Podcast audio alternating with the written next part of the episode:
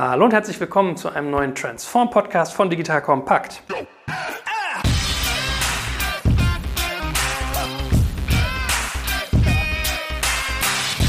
Mein Name ist Jörg Kaczmarek und heute geht es in die Fortsetzung zum Thema Venture Development. Wir hatten ja das letzte Mal, der gute Florian und ich, darüber gesprochen, wie genau man eigentlich eine Digital-Unit, könnte man sagen, zentralisiert und welche Rolle das äh, Venture Development dort einnimmt. Und jetzt wollen wir natürlich mal in Medias Res gehen und hören, wie er das genau tut. Also wie entwickelt man solche Ideen, ähm, gibt es irgendwie Gedanken auch, das weiterzuentwickeln und so weiter und so fort. Aber vorher sag doch noch mal ein, zwei Sätze zu dir, lieber Florian, wer du genau bist und was du machst. Jawohl, ja schön, dass ich nochmal da sein darf. Äh, bin seit Juli letzten Jahres, 2017, hier bei, bei Fissmann digital im Bereich Venture Development unterwegs. Davor fünf Jahre in der Startup-Welt verbracht, zum Teil in Deutschland, zum Teil in Kopenhagen und dann auch in den USA und freue mich jetzt hier Themen, was rund um den Bereich Digitalisierung im Mittelstand äh, betrifft, voranzutreiben. Ich fasse nochmal ganz kurz zusammen, wie der Aufbau der Digital-Unit ist von Fiesmann und was der Grundgedanke ist. Also der, der Grund für die Party hier ist im Prinzip, ich versuche abzuleiten, wie ein Fiesmann digitalisiert, weil sehr großes, sehr erfolgreiches Unternehmen und dafür sehr angesehen, was es tut in diesem Digital-Space. Und wir haben schon gelernt, die Digital-Unit bei Fiesmann heißt VCO, also VCO, Fiesmann Taking Care of, hast du gesagt, ist das Kürzel. Und da gehören eigentlich zwei Dinge zu. Zum einen habt ihr die Bereiche Marketing, Design und digitale Produktentwicklung, die auf diesen Bereich Heizung einzahlen. Also alles, was an, in Sachen Marketing notwendig ist, wenn jetzt hier einer Formel E guckt oder ähm, Skispringen und so weiter, ja, dann passiert das in dieser Digitalunit mittlerweile. Also Design, Marketing und digitale Produkte. Und dann habt ihr unterschiedliche Einheiten, die nochmal verschiedene Sachen tun. Nämlich einmal WhatX, was eigentlich ein Company Builder ist, der also im Prinzip Firmen baut in dem Bereich Deep Tech und eher kerngeschäftsfern, hast du gesagt. Das ist ja vielleicht für uns heute auch nochmal interessant, wie das bei euch ist. Dann habt ihr irgendwie Vito Ventures, die fleißig investieren, also ein eigener VC-Fonds mit Fokus auch teilweise PropTech. Dann gibt es dich mit dem Venture Development, wo ihr Company Building macht im Bereich PropTech, also äh, Immobilientechnologie, wenn man so möchte. Und da hatten wir ja gesagt, Gedanke ist, man will in dieser ganzen Phase eines Hausbaus früher rein als Heizungsbauer. Also wir versuchen ja auch die Strategie nachzuvollziehen. Und dann gab es noch zwei weitere Einheiten, nämlich den Maschinenraum, der im Prinzip ein, ein Arbeitsraum ist, im Prinzip ein Büro mit einem Ansatz auch in Richtung von Coworking und das User Lab, was eigentlich in Richtung Marktforschung geht, Design Thinking und Co. So, That being said, kommen wir zu deinem Thema Venture Development. Ganz schön gut zusammengefasst. Ja, ne? Habe ich mal aufgepasst zur Abwechslung. Ja. Venture Development. Da fragt sich jetzt der eine oder andere vielleicht erstmal, was ist denn eigentlich Company Building und was gehört dazu? Also du und ich, wir atmen das tagtäglich, aber gerade vielleicht der eine oder andere, der jetzt digitalisieren will, kennt das noch nicht. Was genau bedeutet das? Im Venture Development geht es darum, Probleme zu finden. Also ich sage immer wieder, man geht jeden Tag raus und sucht wirklich Probleme, mit denen wir uns dann in langfristiger Art und Weise nochmal auseinandersetzen und dann kommen irgendwann auch Lösungsansätze dazu. Was aber wirklich wichtig ist, ist, dass man sagt, man, man muss so ein bisschen den Riecher entwickeln für Probleme, die eine Möglichkeit mit sich bringen. Für dann meistens oder präferiert natürlich für die Strategie, die man gerade in der Firma verfolgt. Also mit einer ganz klaren Zielsetzung, Company Building voranzutreiben. Also man will eigene Firmen gründen, kommerzialisieren, da soll Geld mit verdient werden. Das ist eigentlich das, wofür wir hier leben. Wenn du sagst, damit soll Geld verdient werden, heißt das im Sinne von, ihr macht Exits, ihr verkauft die? Oder heißt das im Sinne von, ihr macht damit Umsatz und es zahlt auf die Kernorganisation ein? Es ist bei uns jetzt schon so, dass wir Umsatz, also Topline, einbringen wollen. Das wird primär funktionieren darüber, dass man wirklich auch langfristige äh, Firmen aufbaut, die man nicht veräußert. Ich will es jetzt aber auch nicht ausschließen, aber das wäre, wäre nicht der, äh, der Fokus ähm, den wir uns jetzt im Moment zumindest auf die Fahne äh, schreiben, jetzt über, über Exits ähm, äh, Umsätze zu generieren. Mhm. Da gibt es andere Vehikel. Zum Beispiel das WhatX oder was? Zum Beispiel Vito, ne, Vito. wo man so, ja klar. natürlich ganz klar schaut, was will man hier eigentlich machen mit Beteiligung. Jetzt ist das vielleicht auch mal eine, eine gute Schnittstelle, das Vito-Thema. Also wenn ihr sagt, ihr wollt Firmen aufbauen und sucht nach Problemen, vielleicht der ein oder andere, der jetzt so einen Businessplan irgendwie zu Vito schickt, wird vielleicht Angst haben, so, huch, ich habe ja ein Problem gelöst im PropTech-Bereich. Muss ich da Angst haben, dass das eine Woche später bei Florian auf dem Tisch landet und im Venture Development umgesetzt wird? Ja, das wäre nicht so langfristig. Ne? Also wir, da kann man ganz klar sagen, das ist, ich muss auf meine Anglizismen aufpassen, deswegen sage ich es jetzt auf Französisch, es wäre dann eine kühle Sack, wenn wir das so machen würden. Also wirklich schon schauen, dass es nicht so ist, dass wenn ein Businessplan bei unseren Kolleginnen und Kollegen in München ankommt, dass er zwei Tage später bei mir landet und und dann fange ich an, das zu bauen. Das funktioniert nicht, da wären wir schön blöd. Wir machen das eher in der anderen Art und Weise, dass wenn wir immer mal wieder Probleme finden und dann schnüffeln wir los nach eventuellen Trüffeln oder Whitespots, wie wir es nennen, ob es vielleicht schon eben Firmen gibt, die das Ganze machen. Da ist es dann eher so, dass wir mal was nach, nach München schicken. Also eher in der Richtung. Jetzt kommt ein kleiner Werbespot.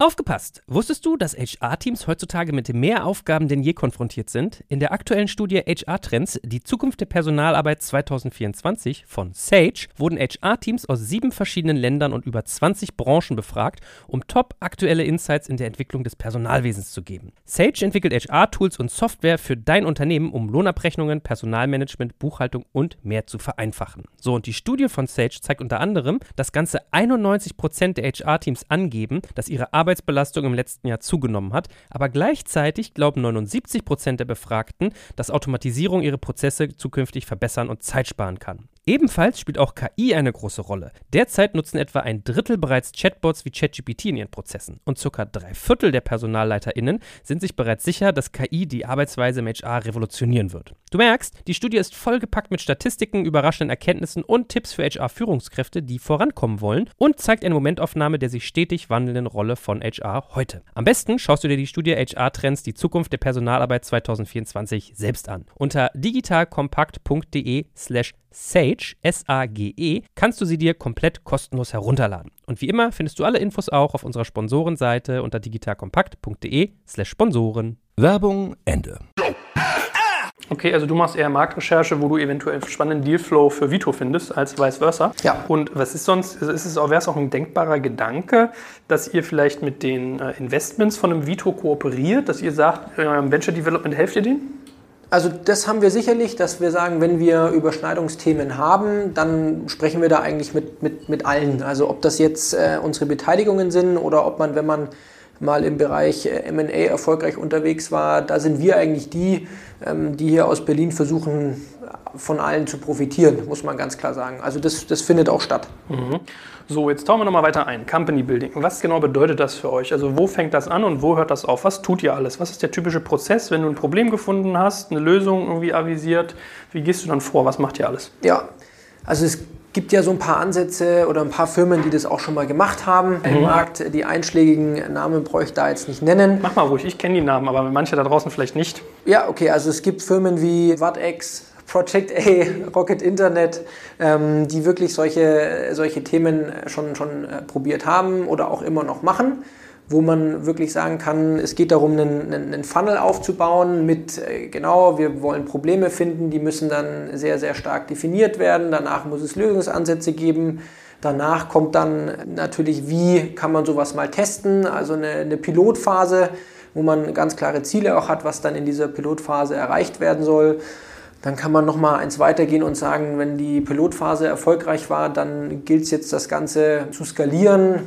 Wie man das Ganze dann immer nennt, äh, sei mal dahingestellt. Wir gehen dann in Richtung, wir wollen das Ganze in die Execution äh, Phase bringen, wo es dann wirklich ganz klar darum geht, wie können wir das jetzt skalieren. Mhm.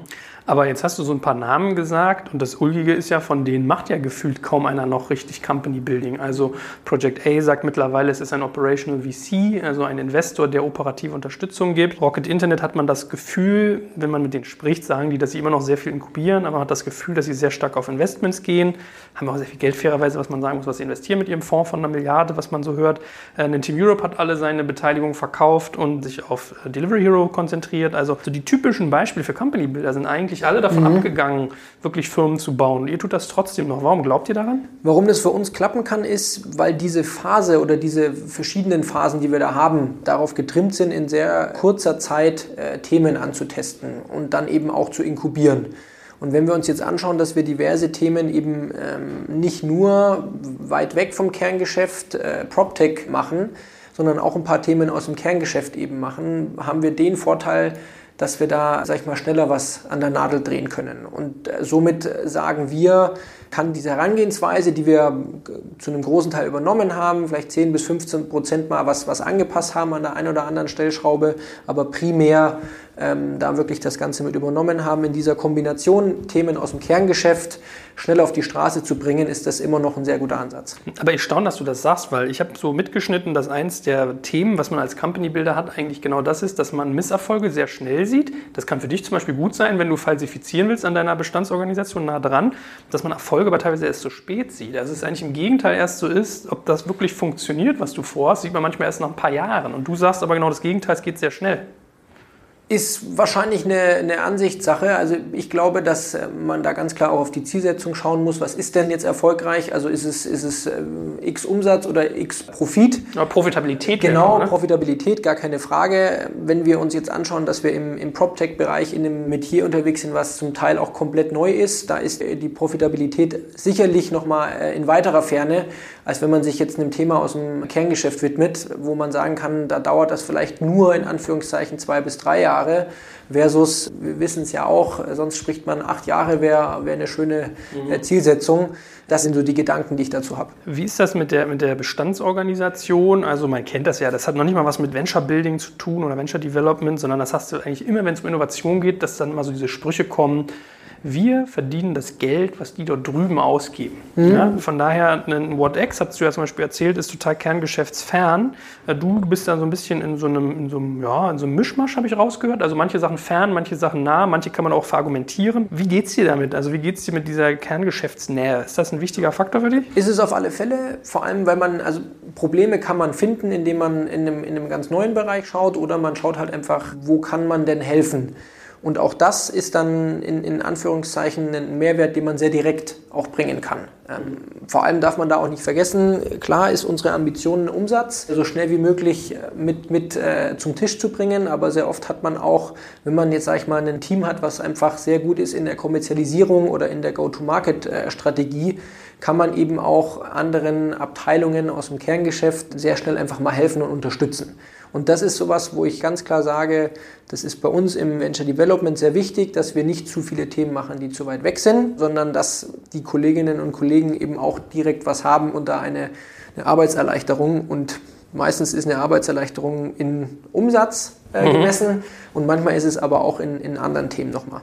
Wer zahlt denn eigentlich für die Party, mal blöd gefragt? Ganz klar gibt es Budgets, die irgendwann mal festgesetzt worden sind, wie lange äh, und in welcher Art und Weise man sowas machen will. Die sind natürlich auch gekoppelt an Zielsetzungen. Also da soll schon ein, Boomerang-Effekt entstehen.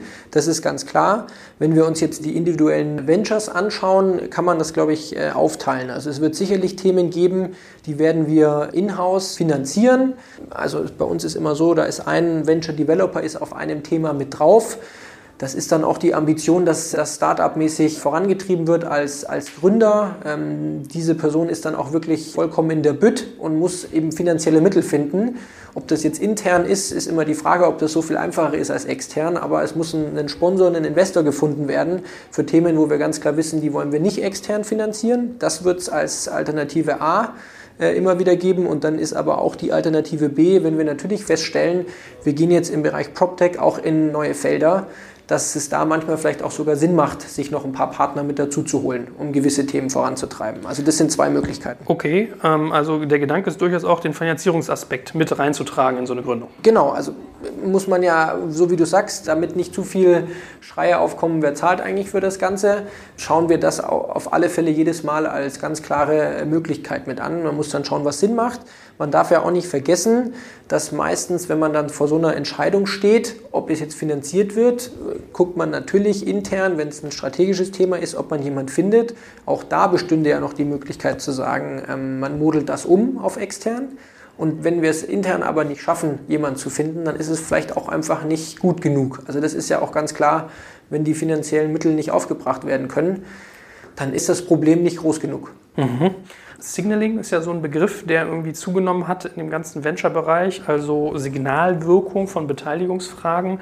Welcher externe Investor hat den Bock, euch was zu finanzieren, was gefühlt so eng in eurer Kernorganisation dran ist und so eine hohe Abhängigkeit dann vielleicht auch hat? Genau, also das ist ein ganz legitimer Punkt. Dann kann man ja sagen, wie wird sowas dann in der, in der Exekutionsphase definiert? Sagt keiner, dass man, dass man sowas dann nicht auch mal ausgründet. Ja, mhm. Und ähm, da wäre natürlich, also wir sind, wir sind in dieser Situation noch nicht. Da kann ich dir deswegen noch keine Live-Insights geben. Nichtsdestotrotz wäre es natürlich nicht sinnvoll zu sagen, alles klar, ähm, wir sitzen weiterhin und dann am besten noch in Allendorf und äh, nee, nee, wir sind trotzdem ganz offen. Also das wird nicht funktionieren. Klar, muss man dann auch partnerschaftlich angehen, wenn man sowas machen will. Mhm. Ich meine, ich hätte trotzdem die Sorge als VC, die sehen ja immer nicht gern Strategen und ihr seid ja dann mhm. eigentlich als Stakeholder ein Stratege, weil halt Abhängigkeiten da sind ja. und die Exit-Kanäle gehen zu. Meinst du nicht, dass das irgendwie eine Schwierigkeit wird für euch? Könnte es. Ich denke, bei uns ist die Zielgruppe eher, dass man sagt, man findet andere vielleicht mittelständische Unternehmen, die feststellen, dass sie eine ähnliche Problemstellung vor sich haben oder bei einer, sag ich mal, Teilproblemstellung dann helfen können und man dann somit ins Gespräch kommt. Also dann geht es okay. vielleicht gar nicht mal darum, dass man sagt, äh, wir wollen jetzt hier Risikokapitalgeber haben, sondern dass man sagt, man will hier ein, ein Projekt gemeinsam vorantreiben. Ah, okay, das, das finde ich gar nicht mal so, also gar nicht mal so doof. Macht schon Sinn, ne? dass ihr sozusagen keine klassischen Venture Capitalists ansprecht, sondern wenn ihr sagt, wir wollen irgendwie in den Gebäudebereich, weil wir machen irgendwie Kühlung und Heizung und jemand anders macht vielleicht Beton oder vielleicht irgendwas Interessantes, Fahrstühle. Ne? Ja. So, dann wäre das jemand, mit dem ihr kooperieren könntet. Ja, also das ist auch vor allem ein interessanter äh, Aspekt für uns, weil wir immer wieder auch feststellen, wenn, wenn wir jetzt in unserer, ich sag's mal, kleinen Welt digitalisieren, aber links und rechts nicht digitalisiert wird, dann kommen wir auch nur so und so weit. Von dem her ist das dann eventuell eben auch eine Herangehensweise, sich die verschiedenen Partner aus diesen vier PropTech-Phasen, die wir da auch mal definiert haben, einfach auch in so einem gemeinsamen Projekt mal an, den, an den Tisch zu holen. Du hast ja im letzten Podcast gesagt, diese vier PropTech-Phasen sind für euch äh, Design und Planung, der Verkauf, also wenn man irgendwie, wie ich gelernt habe, man, man baut ein großes Haus und verkauft erstmal, bevor man mit dem Bau wirklich beginnt. Mhm. Phase 3 ist nämlich die Bauphase und das vierte ist das Facility Management. Mhm. Ähm, da seid ihr offensichtlich sehr, sehr stark. Auf welchen Bereich fokussiert ihr euch im Venture Development? Also ist das wirklich konsequent dann eher weiter vorne oder auch weiter hinten mal? Wir machen gerade vorne und hinten. Also wir sind gerade ähm, in Klingt der... ein bisschen versaut. Ja, das heißt, hast du jetzt gesagt oder gedacht. Ähm, wir schauen auf alle Fälle natürlich im, in der letzten Phase Facility Management, da neue Themen auch voranzutreiben und dann aber auch wirklich in der, in der Planungsphase, wo wir immer wieder feststellen, das wird wahrscheinlich die langfristige Variante sein, weil es wird dauern, bis man dann da wirklich direkt was, ich habe ja vorhin auch gesagt, auf dem Tisch dann davon sieht. Es wird aber höchstwahrscheinlich die Thematik sein, die sich dann schön äh, durchzieht und wo man dann eventuell den meisten Einfluss haben kann. Hast du eigentlich schon Beispiele von Dingen, die ihr inkubiert habt, äh, die du nennen kannst? Ja, also wir testen gerade eine, das ist dann in der letzten Phase. Da ist, ist der Name, der noch gerade auch pilotiert wird, heißt Carry. Da sind wir im Endeffekt so, dass wir sagen, wir ähm, haben eine Plattform, wo wir einerseits professionelle äh, Dienstleistungen daheim, also Reinigung, Wäsche waschen, Handwerkerservices etc. aggregieren, mit dieses Ganze dann kombinieren mit einem Smart Lock System. Also es gibt ja äh, Smart Lock Anbieter, kannst du aus der Ferne deine Tür auf und zu machen. Das gibt es also als bis jetzt nur Insellösungen und wir kombinieren das jetzt mit den einschlägigen Partnern, ähm, die wir auch schon, die wir auch schon nutzen, ob das jetzt Zipjet, Booker Tiger äh, und, und, und Co. ist. Amazon ist daran sehr interessiert. Natürlich sind diverse Logistikdienstleister daran sehr interessiert. Und was wir damit eigentlich bezwecken wollen, ist zu sagen, man muss nicht mehr daheim sein, um seine Wohnung in Schuss zu halten oder sein Zuhause. Mhm. Und das ist ähm, eine Sache, die gerade eben auch, also das Team Venture Development gibt es seit sechs Monaten.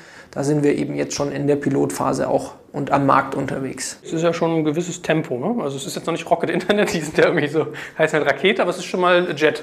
Man darf ja nicht vergessen, das Team hat sich jetzt über die Monate auch erst zusammengestellt, aber der Ansatz ist ganz klar, dass wir jetzt nicht drei Monate mal schauen, dass man irgendwo ankommt, sondern probiert, während man sich mit so einem neuen Bereich, also ob es jetzt PropTech ist oder, äh, oder FISMAN oder auch noch dieses Carry eben. Es ist sehr viel neu, aber wir wollen das alles parallel laufen lassen. Da ist das Team natürlich sehr wichtig, dass das das Ganze auch mitgehen kann. Da bin ich aber höchst zufrieden natürlich. Mhm. Aber das ist jetzt eher kerngeschäftsfern, würde ich sagen. Genau, das ist jetzt ein schönes Thema, wo man sagen kann, das ist kerngeschäftsfern, das ist im PropTech-Bereich unterwegs. Das wird im Endeffekt den äh, ermöglichen, dass man in Gebäude reinkommt, was im Facility Management natürlich für diverse äh, Problemstellungen eine interessante Thematik ist. Wie ist mit dem Thema Internationalität? Also äh, macht ihr das nur für Deutschland, macht ihr es für mhm. Europa? Was ist eure Marktausrichtung?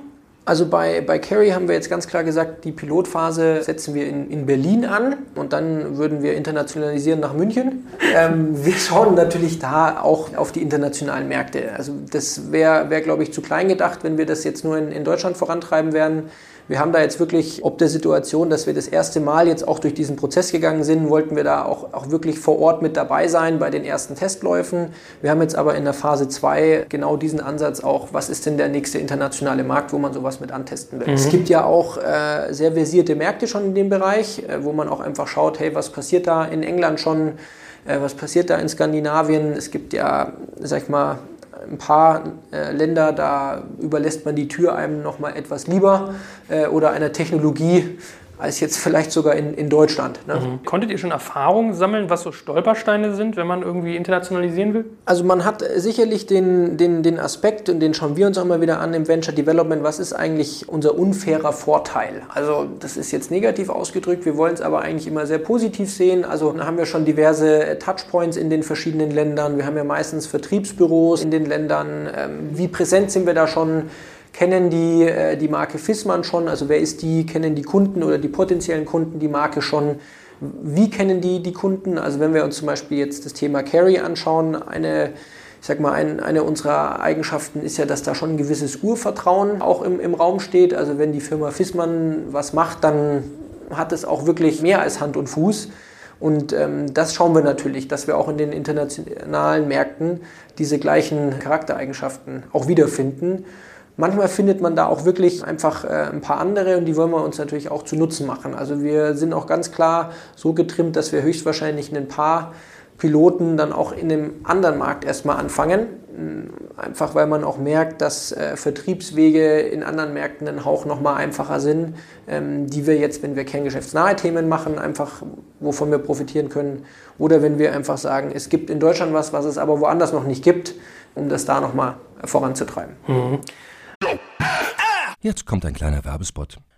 Aufgepasst! Wusstest du, dass HR-Teams heutzutage mit mehr Aufgaben denn je konfrontiert sind? In der aktuellen Studie HR Trends, die Zukunft der Personalarbeit 2024 von Sage, wurden HR-Teams aus sieben verschiedenen Ländern und über 20 Branchen befragt, um top aktuelle Insights in der Entwicklung des Personalwesens zu geben. Sage entwickelt HR-Tools und Software für dein Unternehmen, um Lohnabrechnungen, Personalmanagement, Buchhaltung und mehr zu vereinfachen. So, und die Studie von Sage zeigt unter anderem, dass ganze 91% der HR-Teams angeben, dass ihre Arbeit Arbeitsbelastung im letzten Jahr zugenommen hat, aber gleichzeitig glauben 79 Prozent der Befragten, dass Automatisierung ihre Prozesse zukünftig verbessern und Zeit sparen kann. Ebenfalls spielt auch KI eine große Rolle. Derzeit nutzen etwa ein Drittel bereits Chatbots wie ChatGPT in ihren Prozessen und circa drei Viertel der PersonalleiterInnen sind sich bereits sicher, dass KI die Arbeitsweise im HR revolutionieren wird. Du merkst, die Studie ist vollgepackt mit Statistiken, überraschenden Erkenntnissen und Tipps für HR-Führungskräfte, die vorankommen wollen und zeigt eine Momentaufnahme der sich stetig wandelnden Rolle von HR heute. Am besten schaust du dir die Studie HR-Trends, die Zukunft der Personalarbeit 2024 selbst an. Unter digitalkompakt.de slash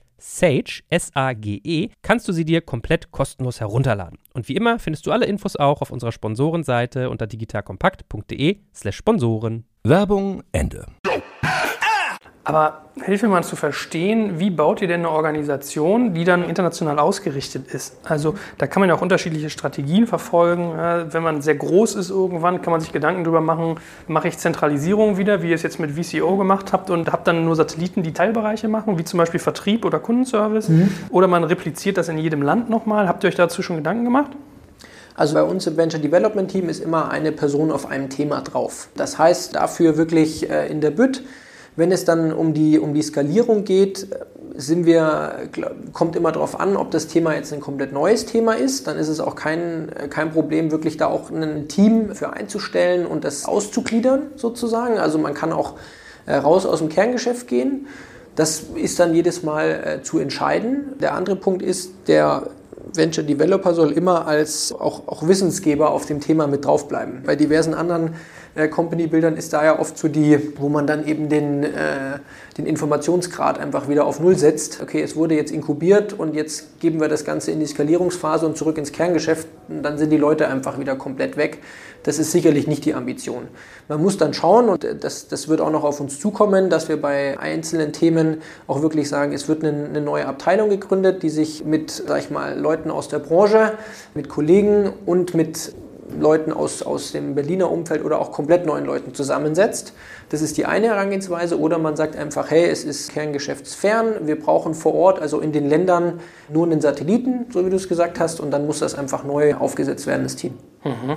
Hilf mir nochmal besser zu verstehen, wie kriegst du den Wissenstransfer in eure Kernorganisation? Wenn du sagst, so ein Venture Development Manager soll da eigentlich lange drin hängen, noch trotzdem, also auch wenn sich das weiterentwickelt, wie genau macht ihr das? Also ein Aspekt ist sicherlich der, dass die Person schon mal mit, äh, mit auf dem Projekt drauf bleibt, weil wenn jemand einen Wissensvorsprung hat, äh, wirst du meistens auch einen gewissen Einfluss haben können. Also man kann da wirklich auch davon ausgehen, dass das dann als Projektleitungsposition gesehen werden soll. In dieser Phase, in der wir das Ganze pilotieren, äh, pilotieren wir ja nicht an unseren Leuten vorbei. Also die werden da schon mit einbezogen, was auch ein super wichtiger Aspekt ist. Also ich glaube, das Schlechteste ist, wenn man immer wieder von irgendwelchen anderen Leuten mitbekommt, was eigentlich gerade passiert. Also anderen Leuten, ja, ihr macht ja schon wieder was ganz Nettes. Also die muss man recht früh mit auch an Bord haben. Äh, ob das jetzt international ist oder in Fachabteilungen, super wichtige Sache. Und der Wissenstransfer geht deswegen nicht verloren, weil die ganzen verschiedenen, äh, auch wirklich teilweise sehr, ja, schweren Lernphasen. Die sind ja einmal nicht nur in der Person verankert, sondern da wird auch bei uns recht viel nachgehalten, was die Dokumentation angeht wo wir dann eben auch, und du hattest es vorhin ja auch erwähnt, mit unserem User Lab eng zusammenarbeiten, um diese ganzen Iterationen, die sich auch in so einem Piloten immer wieder herauskristallisieren, dass die auch festgehalten werden können. Mhm. Wie macht ihr das? Wie dokumentiert ihr Wissen? gibt äh, also zwei verschiedene Art und Weisen. Wir nutzen jetzt bei uns oder es wird gerade auch für, für alle Kollegen Google, also G Suite, äh, ausgerollt, wo man auch wirklich äh, sagen muss, Google Docs und Co. sind ja ein Segen und mittlerweile kann da eben auch jeder mitarbeiten. Also man hat ja meistens das Problem, es gibt irgendwo ein, ein digitales Zentrum und da haben immer alle schöne Apfelgeräte und äh, was man nur so braucht, Asana und Co. Aber es, es hakt dann, dass wenn man in die Fachabteilungen reingeht, im Kerngeschäft genau dieses eben nicht passiert ist. Und das ist sicherlich ein Aspekt, das wird äh, für alle ausgerollt. Und so ist das Nachhalten da sehr viel einfacher, was äh, Protokolle oder auch äh, Marktrecherche angeht. Und der andere Punkt ist sicherlich auch, dass wir sehr viel in, in Asana auch arbeiten, wo wir einfach unser ja, Taskmanagement, Projektmanagement sehr, sehr gut betreiben können. Also das ist ja jetzt noch keine Raketenwissenschaft eigentlich, ne? zu sagen, ich lege mir eine Dokumentensammlung an oder irgendwie ein Wiki und ein, ein Taskmanagement-System. Ja, hast du recht. Äh, meistens ist es ja immer nur einfach mal machen. Ne? Ja. Ist, glaube ich, auch die Herangehensweise, dass wir einige Themen, die wir machen, ist auch keine Raketentechnik. Also das kann man sich, glaube ich, auch hin und wieder mal vor Augen führen. Ich meine, wie oft hat man es, ach ja, jetzt habe ich gerade mal wieder äh, eine super Idee gehabt, aber man macht es halt einfach nicht. Habt ihr trotzdem irgendeine Form von Informationsarchitektur, nachdem ihr das Wissen organisiert? Ja, also das läuft dann auch in, in, in Google sozusagen über diverse Ordnerstrukturen, wo mhm. wir einerseits mit den verschiedenen Phasen laufen.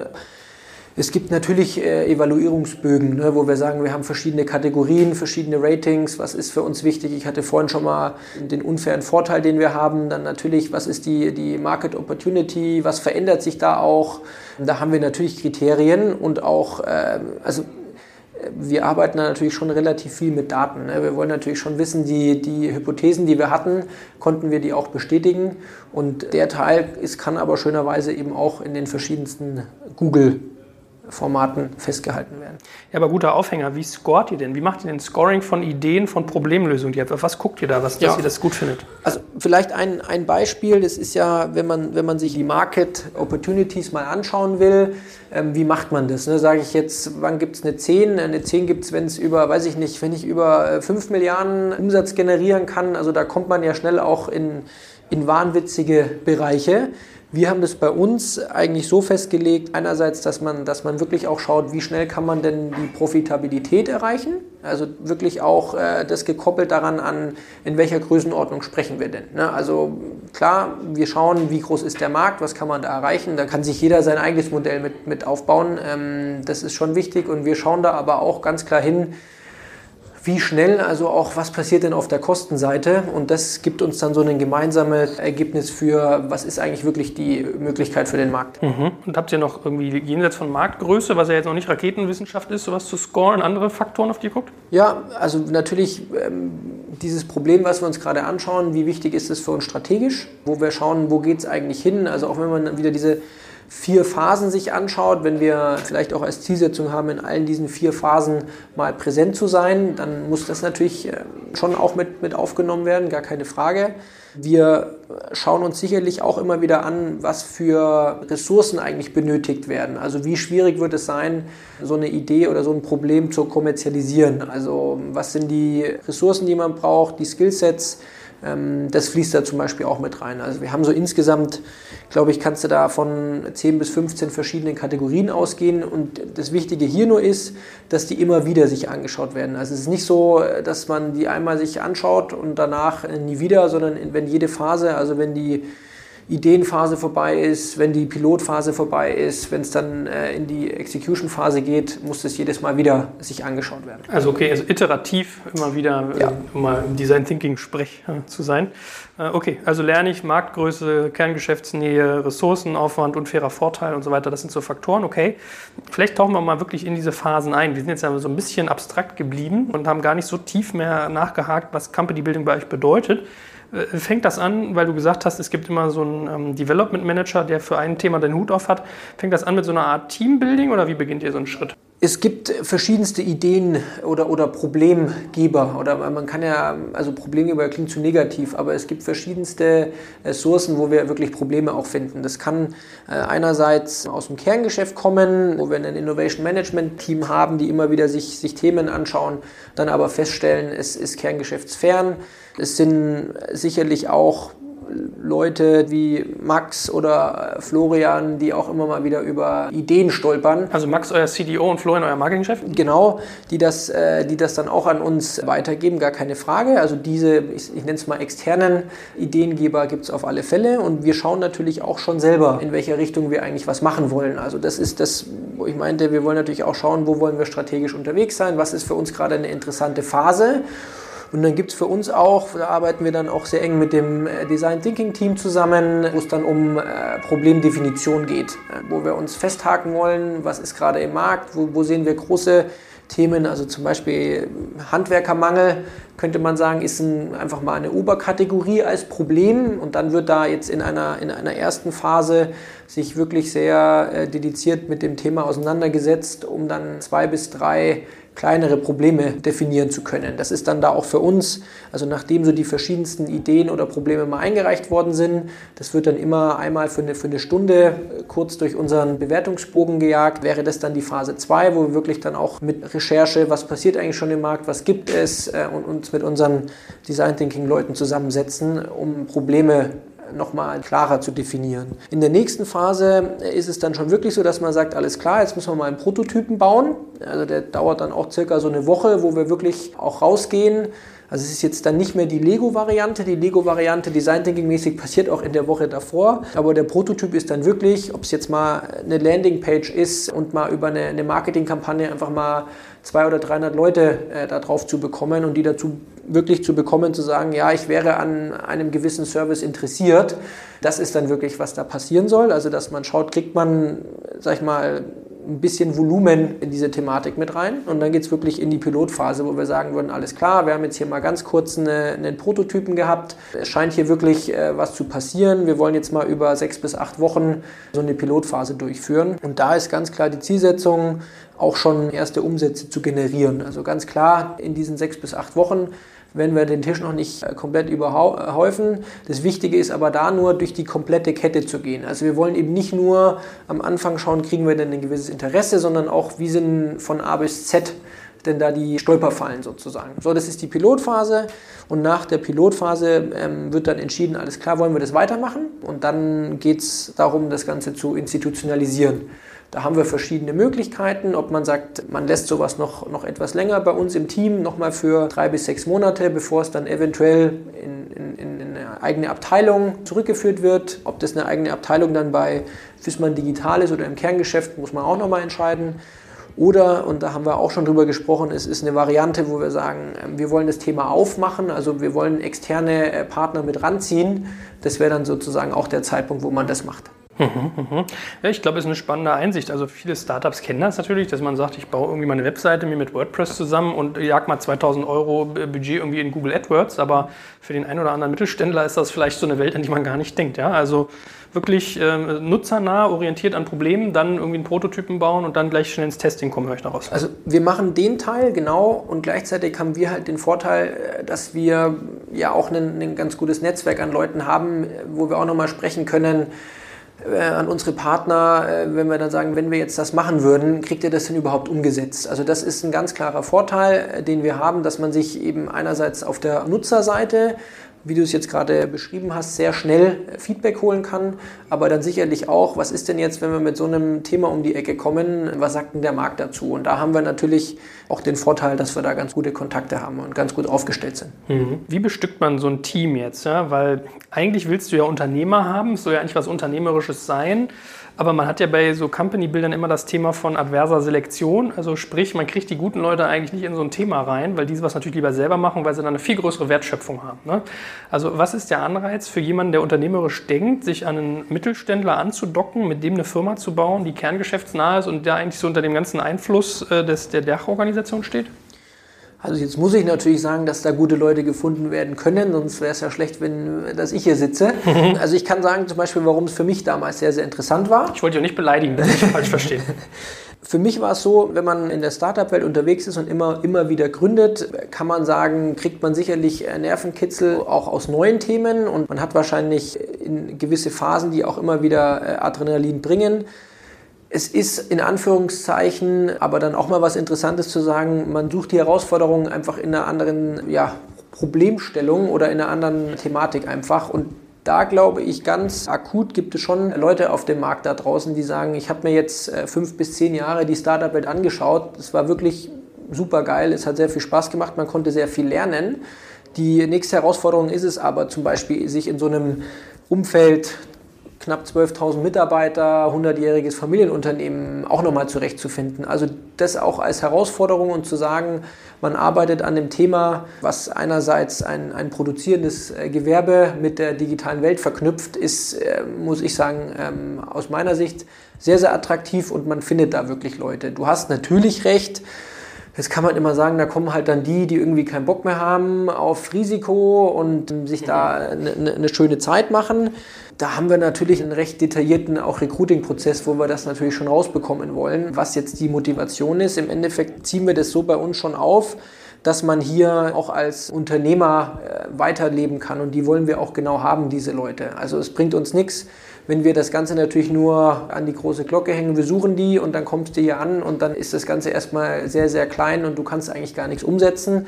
Das hat sich jetzt auch bewahrheitet, dass wir bei uns wirklich sehr, sehr viel machen können. Und nur so spricht sich das Ganze natürlich auch positiv rum und nur so bekommst du dann auch mehr Leute. Also wir waren genau eine Person Anfang Juli beziehungsweise zu zweit und haben jetzt da schon darauf geachtet, ein, ein, diverses Team auch äh, ranzubringen, aber ganz klar mit dem Grundgedanken, Leute ranzuholen, die auch schon mal was gebaut haben. Ob das jetzt erfolgreich war äh, oder nicht, ist, ist nicht die Krux. Ne? Aber Leute, die wirklich schnell Themen umsetzen können, die Upside, die ja ein, ein Unternehmer auch immer haben will und auch immer sehen will, kann man auch in verschiedenster Art und Weise dann definieren oder, oder offenlegen. Also es ist natürlich so, dass man bei Themen, die äh, im Kerngeschäft bleiben, was wir ja vorhin schon mal als, als Möglichkeit auch dargestellt haben, da wird man jetzt nicht mit äh, Unternehmensanteilen etc. Äh, um, sich, um sich schmeißen, da äh, überlegt man sich dann natürlich andere Möglichkeiten, das Ganze zu incentivieren. Wie sehen die aus? Ja, ähm, da kann man natürlich vom variablen Gehalt bis hin zu,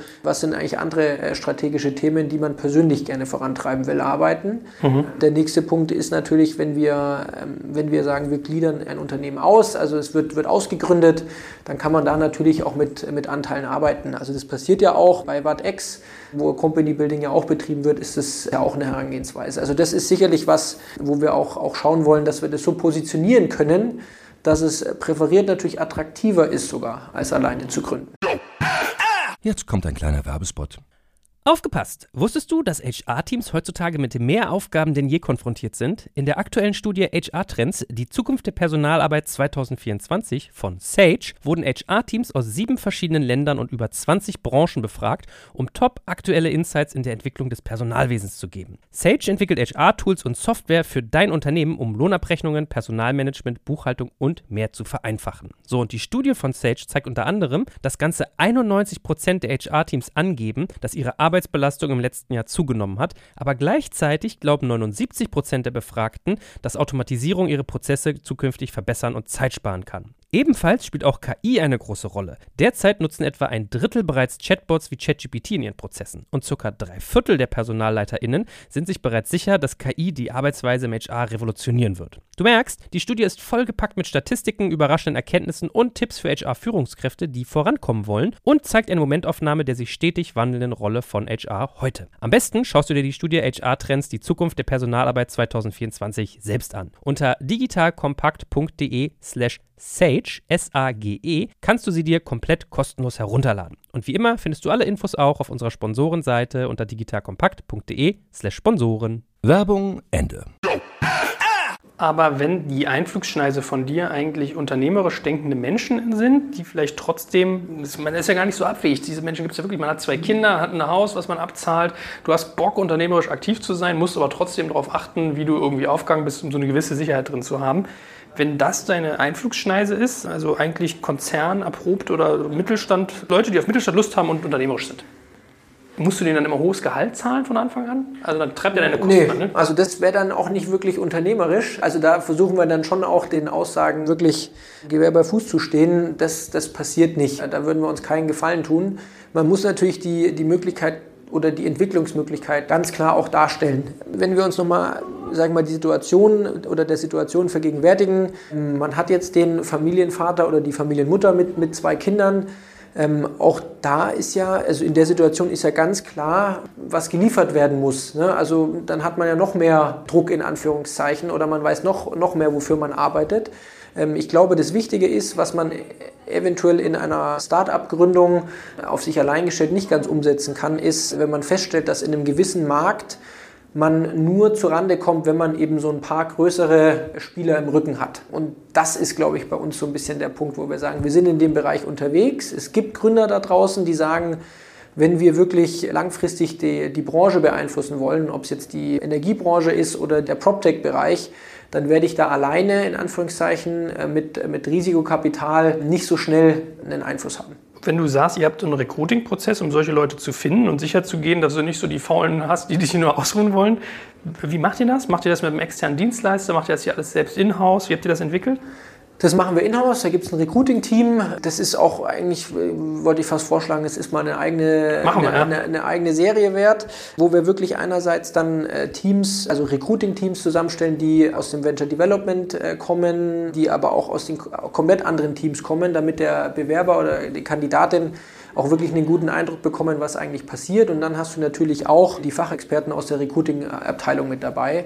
Also so finden dann da vier bis fünf Gespräche statt wo es uns jetzt nicht wichtig ist, den Lebenslauf nochmal abzuklopfen, sondern, sondern sehr viel mehr eben diese, diese Werte, die ich da vorhin auch schon mal beschrieben habe, zum Teil also unternehmerisch, äh, dann gibt es noch teamorientiert, und da gibt es noch ein paar mehr, die versuchen wir dann da abzuklopfen. Ich wollte gerade sagen, was sind so deine Top 3 Punkte, auf die du achtest? Oder hast du so bestimmte Sachen, wenn du, du merkst, oh, wenn das kommt, sind immer gute Leute und das eher nicht so? Also für mich persönlich ist die Fähigkeit, mit Selbstkritik umgehen zu können, äh, sehr, sehr wichtig, weil das einem dann oder mir auch aufzeigt, dass man, dass man wirklich sehr schnell und iterativ auch vorgehen kann. Und das kriegt man in so Gesprächen eigentlich hin und wieder auch sogar rüber. Also wenn man jetzt nur den Lebenslauf durchgeht, da kann man mal sagen, was, was hast du sechs Monate Australien gemacht oder so, kann man, da kommst du nicht auf die Kritikphase, da, da die Antworten sind vordefiniert.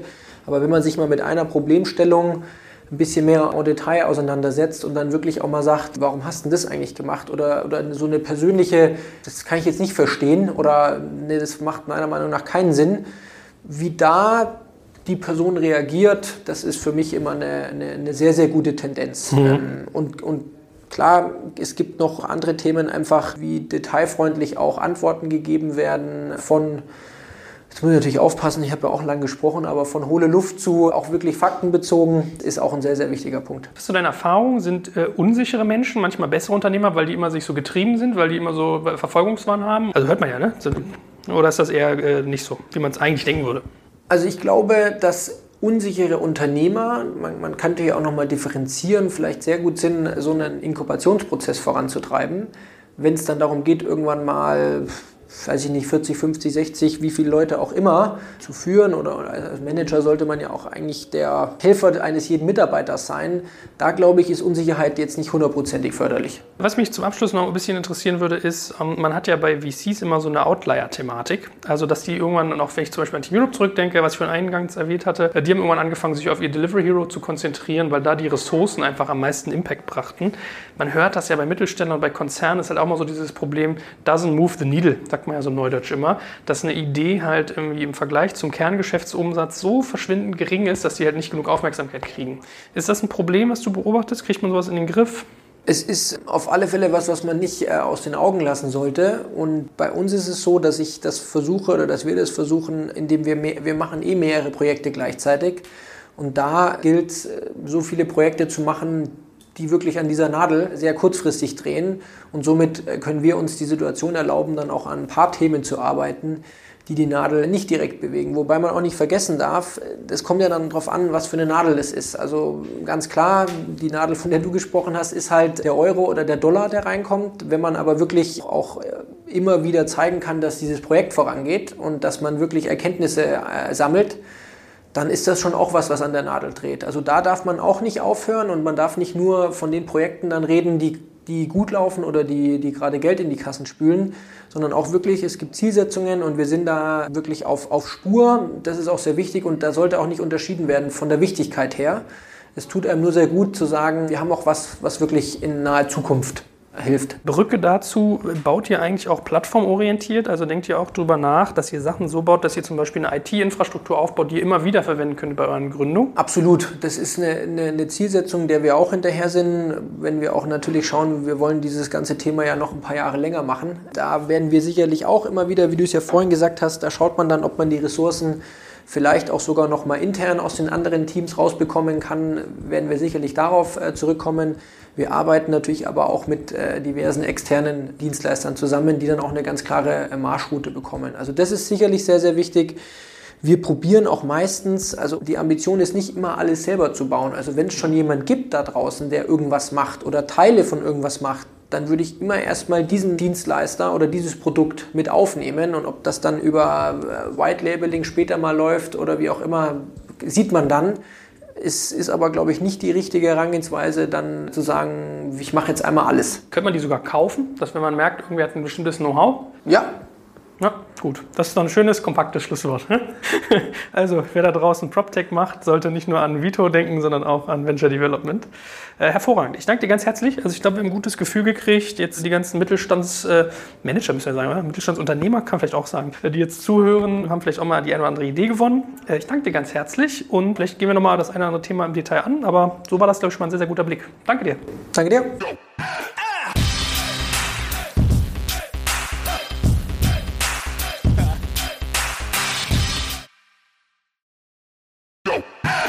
Jetzt kommt ein kleiner Werbespot.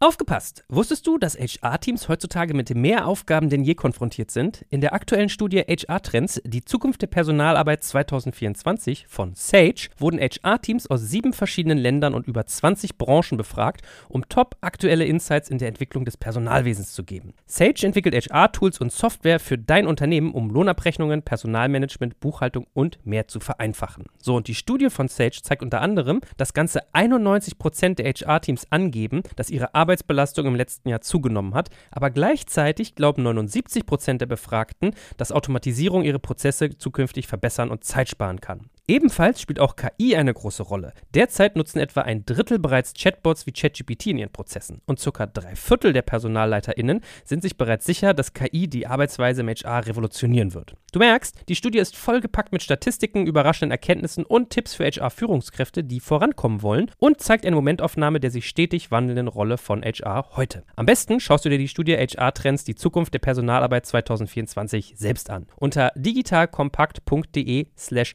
Sage, S-A-G-E, kannst du sie dir komplett kostenlos herunterladen. Und wie immer findest du alle Infos auch auf unserer Sponsorenseite unter digitalkompakt.de/slash Sponsoren. Werbung Ende.